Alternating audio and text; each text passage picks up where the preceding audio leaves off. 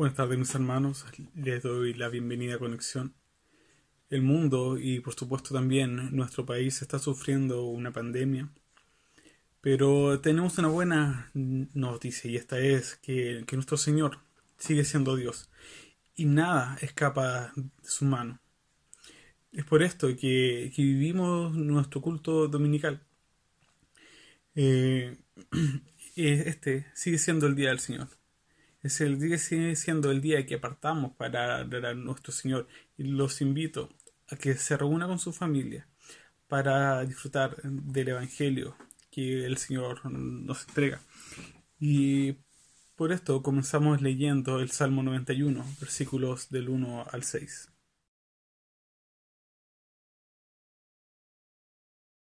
Bien, Salmo 91, versículo 1 al 6. El que habita al abrigo del Altísimo se acoge a la sombra del Todopoderoso. Yo le digo al Señor, tú eres mi refugio, mi fortaleza, el Dios en quien confío. Solo Él puede librarte de las trampas del cazador y de mortíferas plagas. Pues te cubrirá con sus plumas y bajo sus alas hallarás refugio. Su verdad será tu escudo y tu baluarte. No temerás al terror de la noche, ni la flecha que vuela de día ni la peste que acecha las sombras, ni la plaga que destruye a mediodía. Amén. Frente a toda circunstancia, en Dios depositamos nuestra confianza, sabiendo que su voluntad es buena, perfecta y agradable, y que como dice el salmista, Él es quien nos libra de toda amenaza, Él es quien nos, nos libra de las manos del cazador, Él es quien nos, nos libra de toda peste mortífera. Él es quien nos, nos libra de todo terror nocturno, de todo lo que puede estar eh, ocupando nuestra mente, lo que puede estar distrayéndonos. Él es quien nos guarda y en Él hemos depositado nuestra confianza. Y solo a, e, Él podemos clamar en tiempos de angustia. Y, por esto te invito a orar para, para invocar su nombre, para estar en su presencia, para disfrutar de de este culto dominical. Señor Jesús, te, te, agradecemos, Señor, porque tú eres nuestro Dios, porque tú, Señor, nos has tomado en tus manos, Señor, y no, nos haces vivir confiados, porque tú, Señor, eres quien nos guarda, Señor, porque solo en ti podemos confiar y sabemos que no seremos defraudados, Señor. Gracias, Padre, por tus bondades. Gracias, Padre, porque nada escapa del control de, de tu soberanía, Señor. Gracias Padre, Señor, porque tú eres bueno, Señor. Te pido de que tú, Señor, hagas que este tiempo de conexión, Señor, sea disfrutable, sea agradable, Señor, y podamos aprender y enriquecernos más de ti, Señor. En el nombre de Jesús, amén. Mis hermanos, les invito a alabar a nuestro Señor.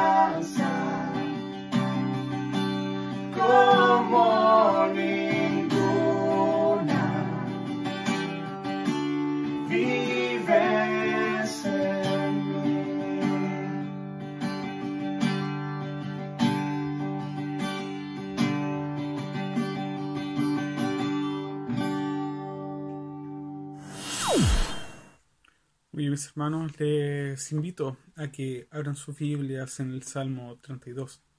Espero que en este momento tengan una Biblia en sus manos porque es muy importante que podamos leer el Evangelio. Y les invito a leer este salmo.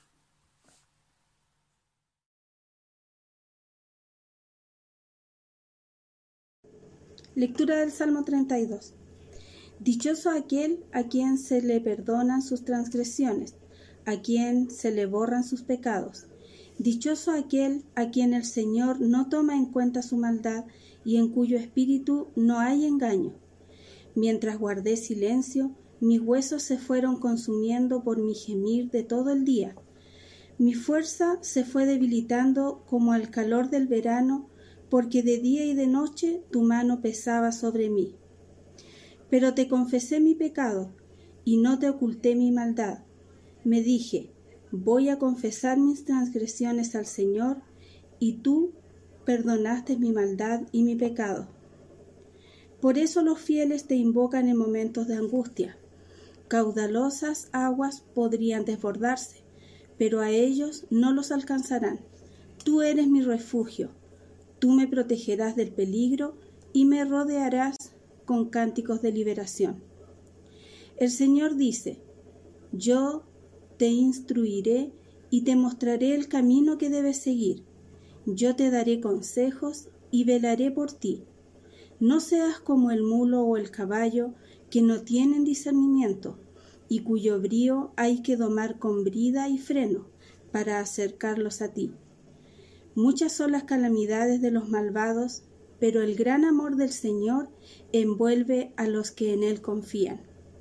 Alégrense ustedes los justos, regocíjense en el Señor, canten todos ustedes los rectos de corazón. Somos dichosos porque Dios perdonó nuestros pecados, porque el Señor Jesús pagó por todas nuestras transgresiones y somos libres de la condena que cargábamos sobre nuestras espaldas. Pero para poder vivir esta libertad es necesario que podamos confesar nuestros pecados. Es necesario que tengamos tiempo de intimidad con Dios y poder confesarle aquello que, que nos hace vivir distanciados de Él, que nos hace vivir enemistados de Él, como decía Juan la semana pasada. Y te pido que tú puedas tener la confianza en que Dios es un Padre bueno, un Padre que sustenta todo, que nada escapa de su mano y que Él no te va a rechazar ni va a hacer que tú seas menos sus hijos, ni, ni nada va a hacer que tú, o sea, que Él te ame menos.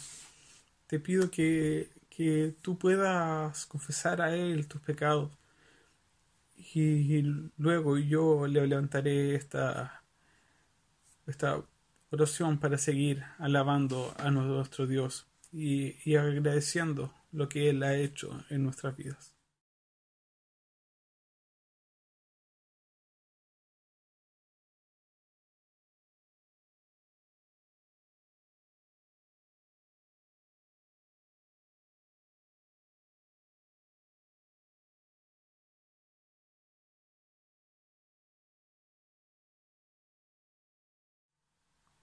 Señor Jesús, te quiero pedir perdón por mis pecados. Te quiero pedir, Señor, perdón por lo que he hecho, Señor, que ha transgredido tu ley, Señor. Te pido que tú me hagas libre, Señor. Que pueda vivir tu libertad, Señor. No para seguir pecando, Señor, sino para seguir arrepintiéndome.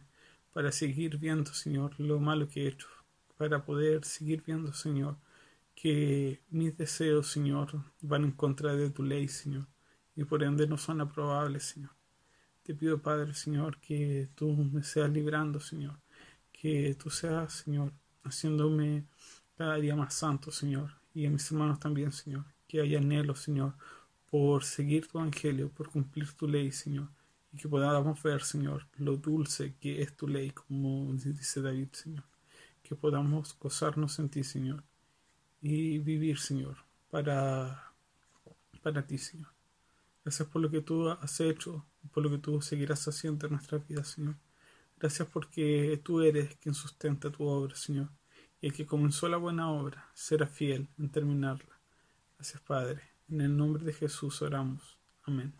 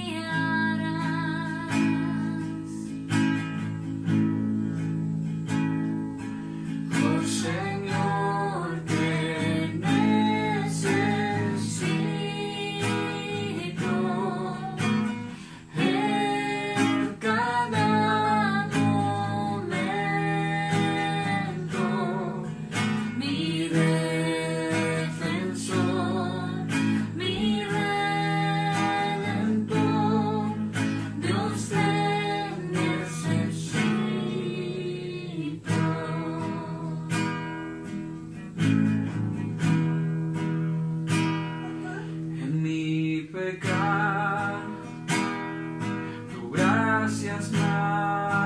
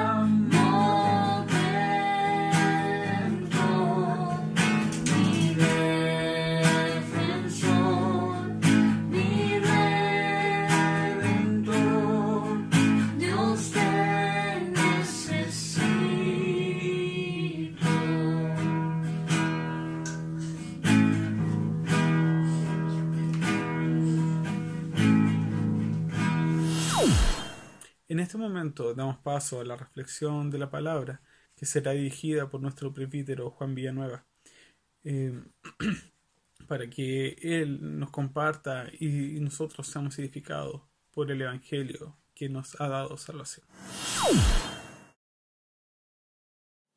Les saludo, estimada iglesia, estimados hermanos, en el nombre del Señor. Como ustedes bien ya saben, nosotros, como Iglesia Presbiteriana Cristo el Salvador, estamos desde hace ya dos, dos semanas realizando nuestros tiempos de conexión desde mm, nuestro canal de YouTube, grabando, eh, invitando a hermanos a participar, de esta forma hacer este tiempo de conexión un poco más accesible, más cercano a la congregación. Y eh, nosotros estamos estudiando esta serie doctrinal llamada Si por muchos, no por todos. Y hoy vamos a eh, terminar esta sección que trata acerca de la naturaleza de la redención, donde en el día de hoy vamos a trabajar este concepto redención. Y para eso yo quiero invitarte a que puedas tú abrir tu Biblia en la carta a los Gálatas, capítulo 4, versículo 1 al 11. Espero que ojalá puedas tener una Biblia cerca de, de, ti o tal vez puedas tú usar tu celular y puedas concentrarte en este tiempo donde vamos a escuchar la voz de Dios. Dice así, Gálatas capítulo 4, verso 1 al 11. En otras palabras, mientras el heredero es menor de edad, en nada se diferencia de un esclavo, a pesar de ser dueño de todo. Al contrario, está bajo el cuidado de tutores y administradores, hasta la fecha fijada por su padre. Así también nosotros, cuando éramos menores, estábamos esclavizados por los principios de este mundo. Pero cuando se cumplió el plazo, Dios envió a su Hijo, nacido de una mujer, nacido bajo la ley, para rescatar a los que estaban bajo la ley, a fin de que fuéramos adoptados como hijos. Ustedes ya son hijos. Dios ha enviado a nuestros corazones el espíritu de su Hijo, que clama, Padre. Así que ya no eres esclavo, sino hijo. Y como eres hijo de Dios, te ha hecho también heredero. Antes, cuando no conocían a Dios, ustedes eran esclavos de los que en realidad no son dioses. Pero ahora que conocen a Dios, o más bien, que Dios los conoce a ustedes, ¿cómo es que quieren regresar a estos principios ineficaces y sin valor? ¿Quieren volver a ser esclavos de ellos? Ustedes siguen guardando los días de fiestas, meses, estaciones y años. Temo por ustedes, dice el versículo 11, que tal vez me haya estado esforzando en vano. Permítanme poder orar un momento para de esa forma estudiar la palabra de Dios. Señor Jesús, nosotros queremos pedirte en esta hora que tú nos bendigas y nos permitas poder, Señor, disfrutar este tiempo de reflexión. Ilumínanos, asístenos con tu Espíritu Santo y permite que este momento sea edificante para cada uno de nosotros, independiente de donde nos encontremos. Gracias, Señor, por tu palabra. Eh, oramos en el nombre de Jesús. Amén. Muy bien, permítame poder comenzar eh, este tiempo de reflexión esta meditación a la luz de nuestra serie con mi proposición.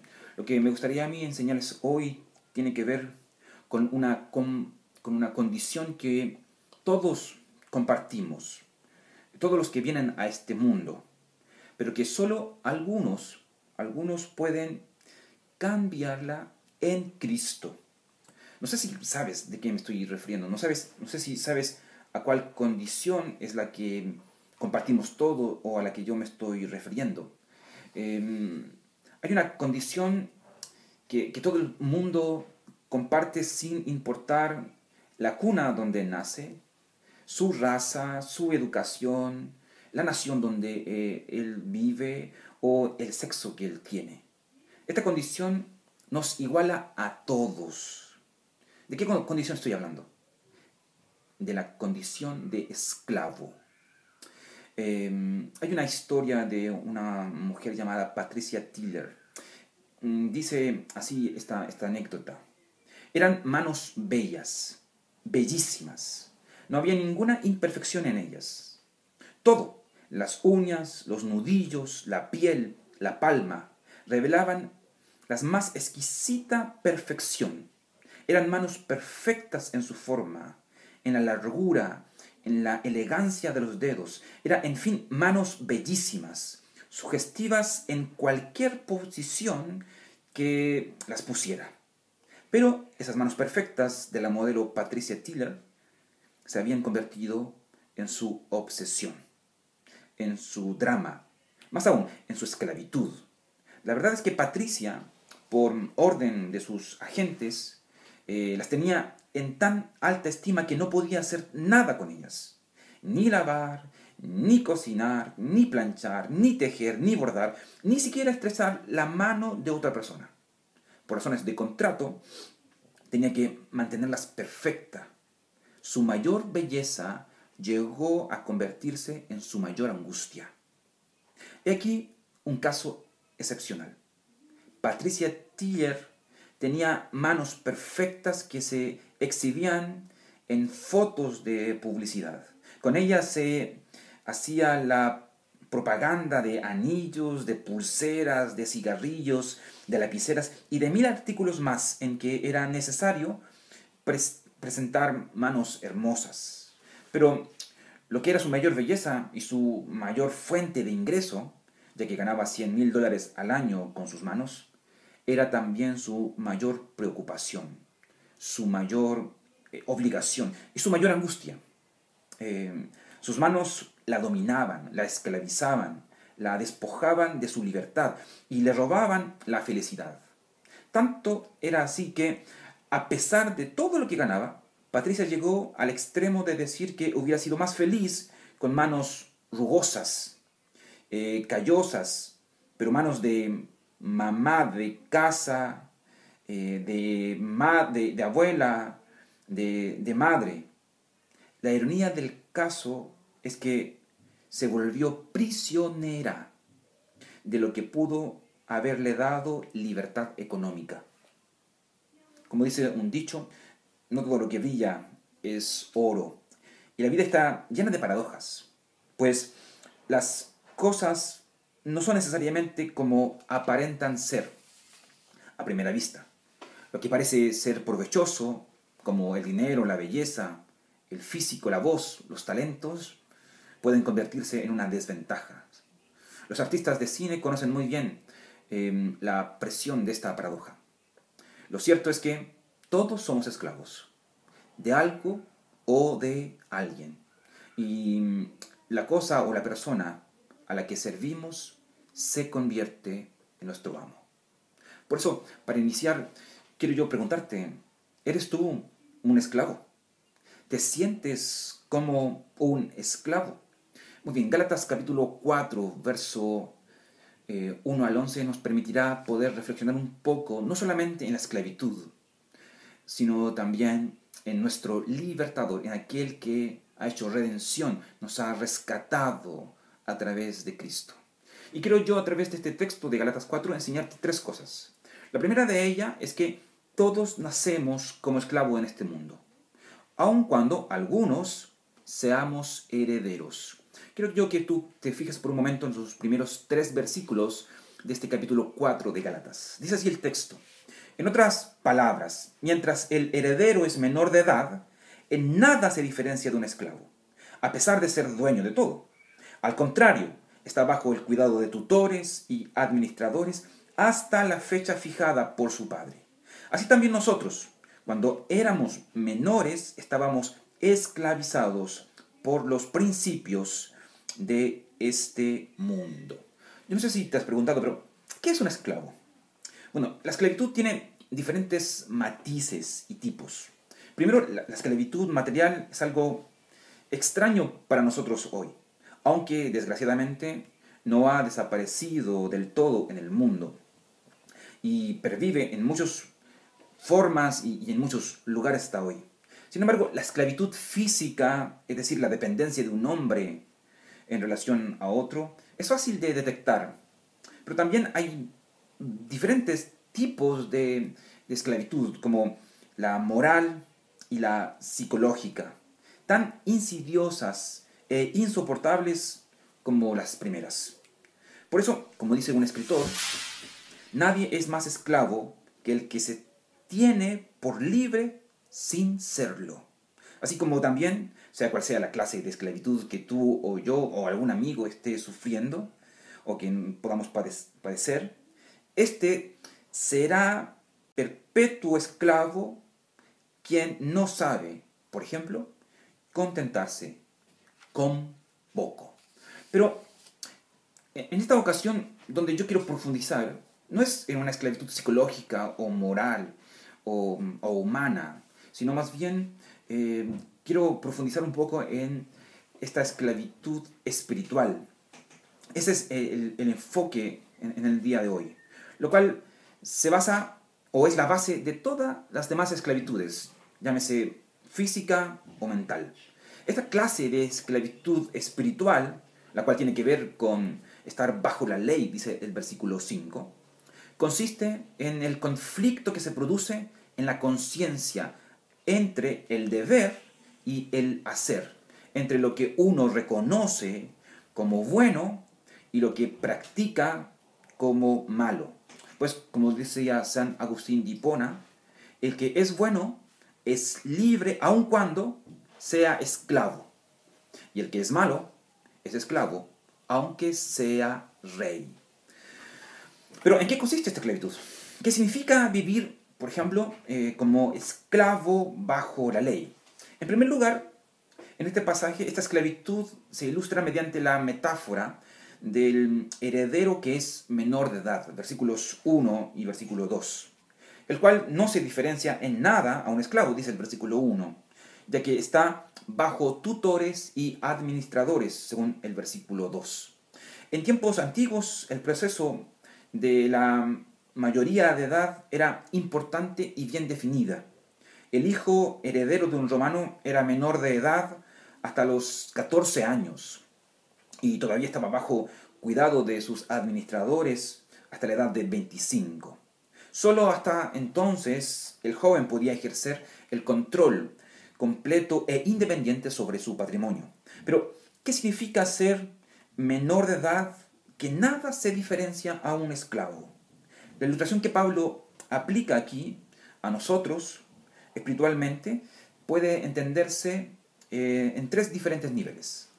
En primer lugar, esto de ser menor de edad que no se diferencia en nada a un esclavo, eh, el primer nivel demuestra que en el tiempo de Moisés, por ejemplo, Dios había prometido eh, a su pueblo una libertad espiritual en su pacto en el monte Sinaí.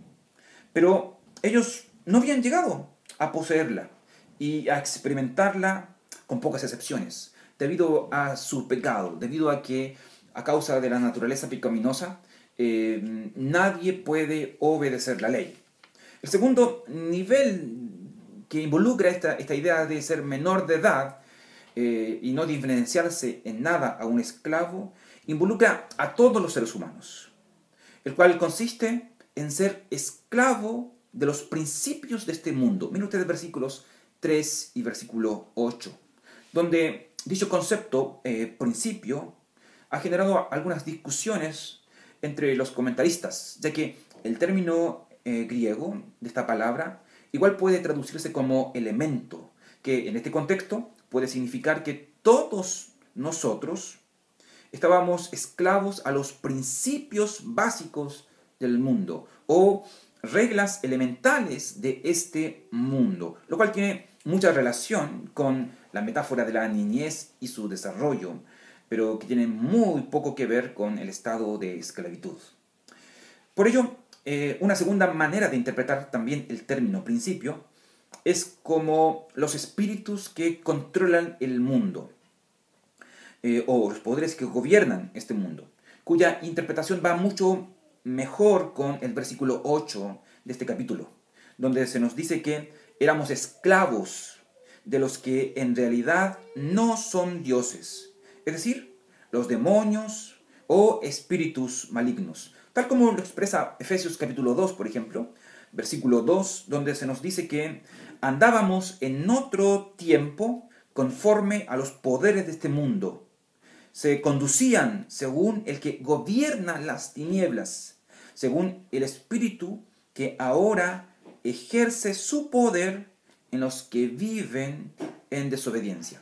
Por tanto, el segundo nivel que representa esta idea de ser heredero, pero no muy diferente a un esclavo, es este, de que todos, sin distinción, éramos esclavos de los principios de este mundo, o de los príncipes, refiriéndose a estos espíritus demoníacos, a Satanás, etc. Pero también hay un tercer nivel que involucra esta idea, y es la que tiene que ver con la que un cristiano, eh, siendo hijo, eh, en algún grado, deja de experimentar la libertad y el gozo de la salvación.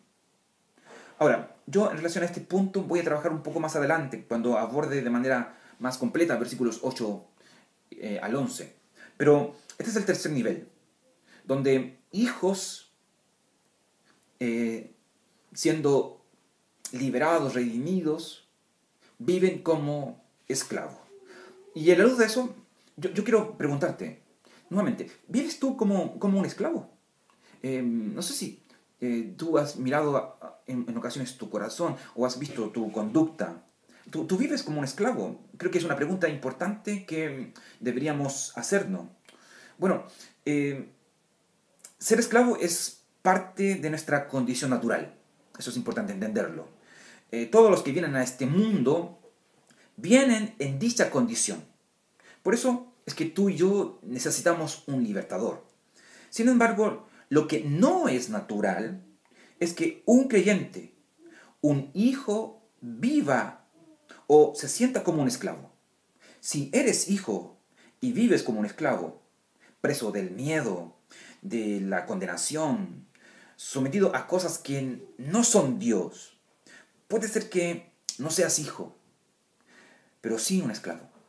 Y por esa razón es, es muy importante poder, en este tiempo, en este momento donde estamos abordando este texto, eh, preguntarse, eh, ¿realmente soy hijo?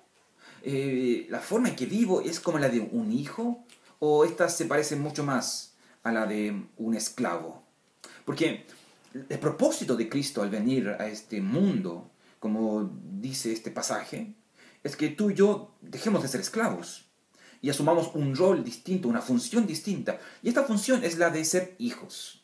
Y ese es mi segundo punto. Quiero que tú mires un poquito, versículo 4 al 7. Eh, nosotros no solamente venimos a este mundo y aunque algunos son herederos, viven como esclavos, sino que eh, la segunda cosa que este versículo, estos versículos nos expresan es que tú y yo dejamos de ser esclavos, esclavos y asumimos el rol de herederos cuando se cumple la fecha fijada por el Padre. Mira tú lo que dice el versículo 4 al 7. Pero cuando se cumplió el plazo, Dios envió a su Hijo, nacido de una mujer, nacido bajo la ley, para rescatar a los que estaban bajo la ley, a fin de que fuéramos adoptados como hijos. Ustedes ya no son hijos. Dios ha enviado, perdón, ustedes ya son hijos. Dios ha enviado a nuestros corazones el espíritu de su Hijo, que clama, Abba Padre. Así que ya no eres esclavo, sino hijo. Y como eres hijo, Dios te ha hecho también heredero. Eh, no sé si alguna vez también has pensado con respecto a eh, el plan de Dios. Dios tiene un plan. Eh, hay un escritor que dice que el simple hecho de salir de una habitación, o ir a cenar, o sembrar el jardín en primavera, requiere de una planificación. Resultaría muy difícil pasar un día sin un plan de acción, ya que sin planificación, dice otro escritor, no es posible hacer la vida muy interesante. Si esperas hasta el último día para preparar tus vacaciones de verano, lo más probable, dice el, el escritor, es que vayas siempre a la misma playa, playa, año tras año. Y por esa razón es importante que tú entiendas que no tienes derechos a quejarte después de que la vida te parezca un poco aburrida. El plan o planificarse es necesario. Sin embargo, ¿por qué es que tú y yo necesitamos planificarnos? ¿O por qué planificamos? Bueno, la razón no es simplemente porque hay un beneficio detrás, sino porque Dios, Dios es un Dios de planes.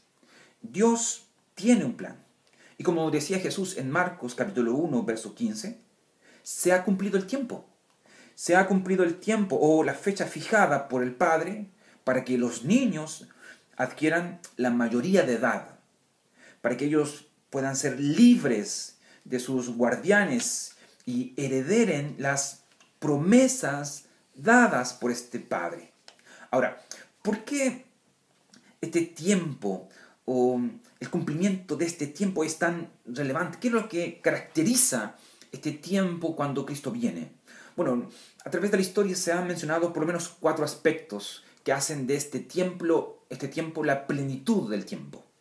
Por una parte, eh, lo que caracteriza este tiempo es el gobierno romano, donde entre muchos otros beneficios de su gobierno, es el tiempo ideal para las comunicaciones y específicamente para que el Evangelio pudiera propagarse y comunicarse al mundo.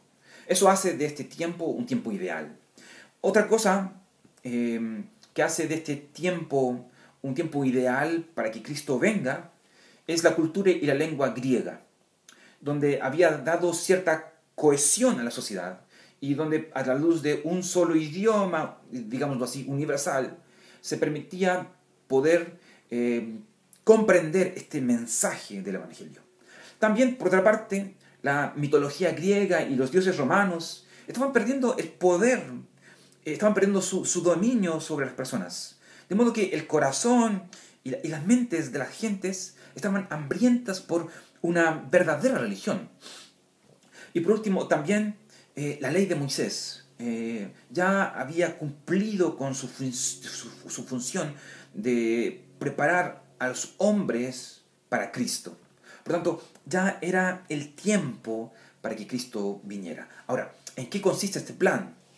Eh, bueno, versículos 4 y 5 nos hablan de que este plan consiste en enviar a su Hijo, el Hijo de Dios, Cristo nuestro Salvador, para rescatar a los que están bajo la ley.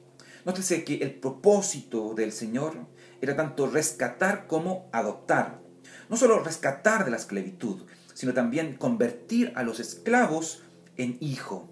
En el texto, la verdad, no se nos dice cómo es que Cristo efectuó este rescate, pero sabemos por Gálatas capítulo 1, versículo 4, que fue mediante su muerte, y por Gálatas capítulo 3, versículo 13, que por esa muerte Cristo se hizo maldito a causa de nosotros. Además, entendemos que estos textos, el- del cual nos habla acerca de- de la comisión de Cristo, nos hablan de que Jesús, al ser enviado, estaba perfectamente calificado para rescatarnos.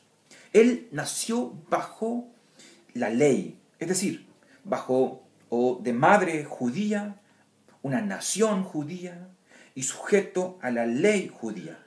Él tuvo éxito donde nadie más tuvo éxito. Él cumplió perfectamente la justicia de la ley. Pero también hubo un segundo envío en el texto. Si tú miras este texto, se nos habla de que eh, el Padre también envió al espíritu de su Hijo, al corazón de sus hijos. Versículos 6 y 7. Observa que esta referencia es también trinitaria. Primero, Dios envía al Hijo al mundo y segundo, envía a su Espíritu a nuestros corazones. Y al entrar en nuestros corazones, el Espíritu comienza a exclamar, como lo indica este pasaje paralelo de Romanos 8, versículo 15 y 16, que dice, y ustedes no recibieron un Espíritu que de nuevo los esclavice al miedo sino el Espíritu que los adopta como hijos y les permite clamar, Abba Padre. El Espíritu mismo les asegura a nuestro espíritu que somos hijo de Dios. En arameo, el término Abba es el diminutivo de Padre y es la expresión que Jesús usó en su oración íntima con Dios. De modo que, a la luz del texto, nos podemos notar que la intención de Dios no era solamente asegurar nuestra filiación por medio de su Hijo, sino también asegurarla por medio de su Espíritu. envió a su Hijo para que pudiéramos tener la condición de hijo y envió a su Espíritu para que pudiéramos tener la experiencia de ello. Ahora, para ir cerrando este segundo punto, déjame bien preguntarte, ¿eres tú parte de, de este plan? Es decir, ¿eres tú hijo? ¿E-, ¿Eres o disfrutas hoy eh, no solamente de la condición de hijo, sino de la experiencia de ser hijo? ¿O miras eh, esta parte del plan de Dios eh, como algo lejano, como algo que antes sentías, antes disfrutabas y que hoy solamente te sientes como un esclavo, que vive lejos de, todo esto, que no te sientes como hijo, ni experimentas tampoco esta realidad de un hijo. ¿Por qué? ¿Por qué sucede eso? ¿Por qué ocurre que hijos viven como esclavos? ¿Por qué ocurre que personas que han sido liberadas hoy siguen siendo sometidas eh, bajo el dominio de ídolos y, y, cosas que no son Dios? Bueno, versículos 8 al versículo 11 nos ayudan a responder un poco esta pregunta, porque este texto nos muestra que siendo hijo existe el peligro de vivir como esclavos. Déjame leerte estos últimos versos de, este, de esta porción que estoy considerando en el día de hoy. Versículo 8, 8 dice así, antes cuando no conocían a Dios, ustedes eran esclavos de los que en realidad no son dioses. Pero ahora que conocen a Dios, o más bien que Dios los conoce a ustedes, ¿cómo es que quieren regresar a esos principios ineficaces y sin valor? ¿Quieren volver a ser esclavos de ellos? Ustedes siguen guardando los días de fiestas, meses, estaciones y años. Temo por ustedes que tal vez me haya estado esforzando en vano. Lo que Pablo está diciendo aquí, tristemente, es que muchos hermanos de la iglesia, a los Gálatas, estaban viviendo como esclavos. Siendo ellos hijos, estaban viviendo como esclavos. Singer Ferguson, en uno de sus libros, expresa que la noción de que somos hijos de Dios, sus propios hijos, e hijas, es la causa principal de la vida cristiana. Nuestra filiación a Dios es la cúspide de la creación y la meta de la redención. Sin embargo, hay muchos hombres nuevos que visten trajes viejos. Y no me estoy refiriendo con esto a la vestidura material, sino que me refiero a, una, a un aspecto espiritual. Ya que como comenta D.L. Moody, en una ocasión, él eh, vio un aviso que decía, si quieres que la gente te respete, viste bien. Pero esa es la idea que tiene el mundo acerca de lo que es el respeto. Pues un leproso viste bien, pero sigue siendo leproso. Además, hoy hay muchos mm, delincuentes populares de camisa y de corbata que aunque puedan vestirse lujosamente, siguen siendo también delincuentes. Y, como lo dice una, un refrán eh, popular, eh, la mona, aunque se vista de seda, esta mona se queda. Por lo tanto, lo que yo quiero decir aquí, cuando me refiero a esta expresión de que muchos hombres hoy día, siendo hombres nuevos, visten ropa vieja, no me estoy refiriendo a su atuendo. Me estoy refiriendo a que, siendo hijos, ellos viven como esclavos. Siendo hijos, no viven como hijos. ¿Por qué? Según los versículos 8 al 11, eh, podemos encontrar dos razones. Una, una de estas razones es porque nos dejamos gobernar por aquello que no son dioses, es decir, por nuestros ídolos, versículo 8. Martín Lutero decía lo siguiente, él decía que un ídolo es aquello en lo que ponemos nuestra esperanza para la obtención de todo bien terrenal. Y en lo que nos refugiamos en la hora de la angustia. Sea donde sea que pongas tu corazón, ahí depositarás tu confianza. Y ten en cuenta que eso será tu verdadero Dios. Entonces, una, una de las razones de por qué, siendo hijos, nosotros nuevamente nos volvemos a la esclavitud es porque comenzamos a adorar cosas que no son Dios.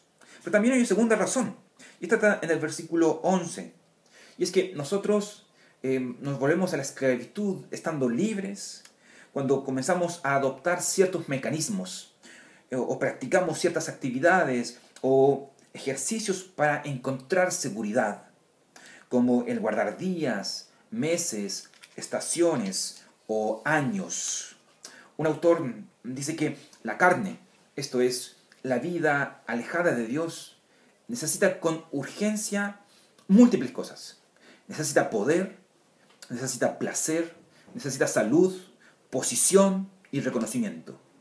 Y ninguna de estas cosas eh, son censurables, pero el deseo desmesurado, esto es la codicia, va mucho más allá del mero disfrute. Entonces, ¿cómo es que nosotros podemos lidiar con nuestros ídolos? ¿Cómo podemos nosotros dejar estos medios o mecanismos para cumplir con nuestros deseos? El versículo 9 nos ayuda con esto. La forma es entendiendo que hemos sido conocidos por Dios. Eso es lo que dice el versículo 9.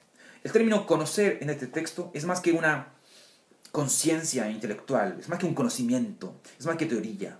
Conocer a alguien es entrar en una relación personal de amor con él o con ella, donde debemos recordar, como dice Kevin de Jong, que al buscar la santidad, por ejemplo, o al relacionarnos con Dios, nosotros no estamos buscando una cosa, sino que estamos buscando a una persona. No obstante, ¿por qué esta idea de, ser conocido es un antídoto, antídoto contra la idolatría? Bueno, porque nuestra inseguridad que está sobre esta aceptación de Dios es gran parte la razón de la por qué nosotros hacemos ídolos. Nosotros hacemos ídolos porque creemos que no somos aceptados por Dios y necesitamos hacer más cosas. No obstante, el Evangelio nos enseña que no necesitamos hacernos hermosos o adorables a Dios por medio de nuestros esfuerzos, pues Él ya nos conoce y cuando nos ve, Él mira a Cristo en nosotros. Por tanto, si tú y yo asimilamos que Dios nos conoce, no intentaremos eh, mejorarnos o mejorar nuestra condición ante Él por medio de nuestras obras. No, no vamos a adorar a otros ídolos y vamos a amarlo a Él porque sabemos que Él nos conoce y, nos acepta y, nos perdona. Entonces, em, al abordar este último término y ya concluyendo con esta exposición, em, yo he intentado mostrarte qué es lo que involucra esta idea de la redención, qué es lo que involucra la, este concepto de la redención a la luz de la naturaleza de la redención. Y he intentado explicarte tres cosas. Primero, que todos nacemos como esclavos en este mundo, aun cuando algunos eh, podamos ser herederos. Segundo, que dejamos de ser esclavos y asumimos el rol de hijos cuando se cumple la fecha fijada por el Padre, versículos 4 al 7. Y por último, que siendo nosotros ya hijos, existe también el peligro de vivir como esclavo, versículos 8 al 11. No obstante, frente a este peligro que siempre está presente, es decir, de, vivir como esclavos siendo hijos, eh, quiero compartir, compartirles el último tips eh, para mantenernos viviendo como hijos. Y este tips es el contenido de una oración que continuamente Hudson Taylor mantenía cerca para poder leerla continuamente. Esta oración dice lo siguiente, Señor Jesús, hazte para mí una realidad viviente y radiante, más presente y fijo a la vista por fe que lo que pudiera parecer cualquier objeto externo, más querido, más íntimamente cercano que incluso el lazo terrenal más dulce. Observa, yo espero que a la luz de esta oración de Hudson Taylor, tú también puedas em, adoptarla como tuya. Y que esta también pueda ser tu, oración y tu deseo cada día. Que nuestro Señor sea cada día más querido, más íntimamente cercano, que incluso el lazo terrenal más dulce. Si eso llega a suceder en tu vida, en mi vida, si tú y yo eh, logramos establecer una relación tan cercana con Cristo, nuestro libertador, y comprendemos de dónde Él nos sacó, entonces difícilmente tú y yo eh, desearemos volver a la esclavitud. Difícilmente tú y yo desearemos vivir como esclavos. Cristo nos liberó. Cristo te liberó. Hoy el espíritu que tú tienes no es un espíritu de temor, como dice Romanos 8, sino un espíritu de hijo. Recuerda, hay una relación. La semana pasada yo te decía que Cristo ha logrado nuestra reconciliación. La semana pasada la gran idea es que tú y yo éramos amigos de Dios. Hoy la gran idea, el gran principio es que tú eres hijo de Dios. Y esa relación es maravillosa. Sobre todo en tiempos como hoy. Sobre todo en tiempos como hoy, tú y yo tenemos que fortalecer, cultivar y mm, disfrutar de esta relación de hijos y buscar al Padre continuamente, eh, ah, buscando en Él su ayuda, eh, su provisión y obviamente también depositando nuestra confianza, como lo hace un hijo con su Padre. Entonces espero que el Señor eh, pueda bendecirte y que en este momento eh, esta condición de hijo no solamente tú la comprendas, sino que también puedas tú experimentar el ser un hijo a través de la obra de su Espíritu Santo en tu corazón. Oramos. Señor Jesús, te doy gracias porque hemos podido leer tu palabra y quiero pedirte que tú ahora nos bendigas. Bendícenos, Señor. Ayúdanos. En el nombre de Jesús te lo pido. Y, te ruego que aun cuando hoy podamos sentirnos lejos, aun cuando eh, podamos sentirnos distantes a causa de este virus, eh, podamos sentir tu compañía, podamos sentir como, como nuestro Padre está proveyéndonos y ayudándonos, como Él está preocupándose de nosotros. Permítenos, Señor, poder sentir que somos parte de ti. Ayúdanos a creer que somos hijos. Ayúdanos a experimentar esta filiación, este, este, este- esta condición de hijo. Obra, Señor, nuestros corazones y quita de nosotros todo temor. Te lo pido en el nombre de Jesús. Amén. Ya concluye nuestro tiempo de conexión, pero me gustaría recordarles que seguimos siendo hermanos en la fe, seguimos siendo esta familia celestial e inquebrantable, ya que es Dios quien la sustenta. Y, y por esto debemos preocuparnos por nu- nuestros hermanos, no nos aislemos, si bien debemos hacer distanciamiento físico, espero y espero que lo estemos cumpliendo, eh, no nos aislemos, no nos aislemos de, de nuestros amigos, de nuestros hermanos, de, de nuestras familias. Y, y eso es lo peor que podemos hacer, ya que necesitamos en este tiempo motivarnos, necesitamos en, en este tiempo saber del otro, saber qué está pasando.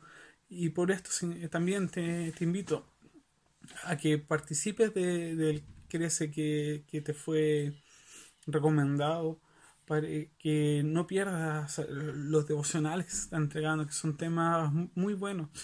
Te pido también que tengas tiempo devocional con tu familia, y que tengas tiempo de devocional con tus amigos, con tus amistades, que puedas mostrar a Dios en, en este tiempo difícil. Que, nos estemos enviando mensajes, que nos estemos llamando unos a otros, porque necesitamos el uno del otro, ya que somos un cuerpo en Cristo.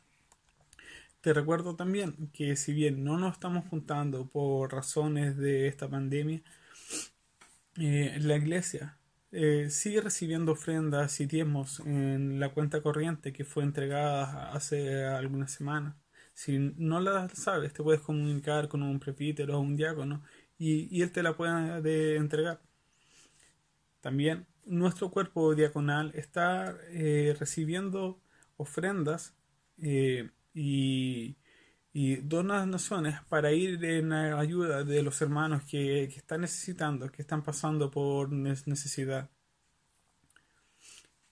Y, y si tú quieres aportar, te puedes comunicar con cualquiera de, nuestros, nuestros diáconos y, él te va a decir de qué forma lo puedes hacer.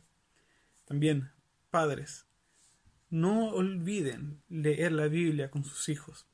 Ya se les ha enviado el material para hacer conexión KID en, casa. Recuerda que es tu responsabilidad que tu hijo crezca en el Evangelio. Y por último, si estás enfrentando algún problema, sin importar de qué tipo, no dudes en hablar con nuestros presbíteros, con algún diácono, ya que estamos para servirte. No te vamos a juzgar, no lo vamos a publicar. Si tú tienes un problema, comunícate con, con el, cuerpo diaconal o con el consistorio y ellos sabrán cómo ayud- ayudarte. Terminamos este tiempo de conexión con las palabras en número 6, versículo 24 al 27, que dice, Jehová te bendiga y te guarde.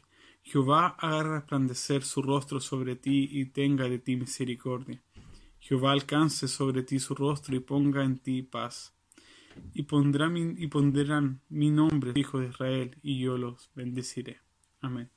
Señor Jesús, te doy gracias por lo que tú has hecho, papá, Señor. Gracias por tu evangelio. Gracias, papá, porque nuestras alabanzas son para tu nombre. Gracias, Padre, porque sabemos que nada escapa de ti, que tú tienes control de todo, Señor. Te pido por mis hermanos, te pido por sus familias, te pido por sus amigos, Señor, y por sus vidas, Señor, para que tú los guardes, para que tú, Señor, hagas, Señor, en ellos, papá, crecer tu palabra, Señor. Que su fe, Señor, día a día aumente, Señor, y no decaiga, Señor. Y que tengan un anhelo, Señor, por llevar vida santa, Señor Jesús. Te pido que tú los bendigas, Señor, que tú los guardes, Señor, y que hagas, Señor, en ellos tu obra, Señor. Que cada día, Señor, seamos más semejantes a ti, Señor. Gracias por tu amor y por la misericordia que tú derramas en nuestra vida. En el nombre de Jesús. Amén.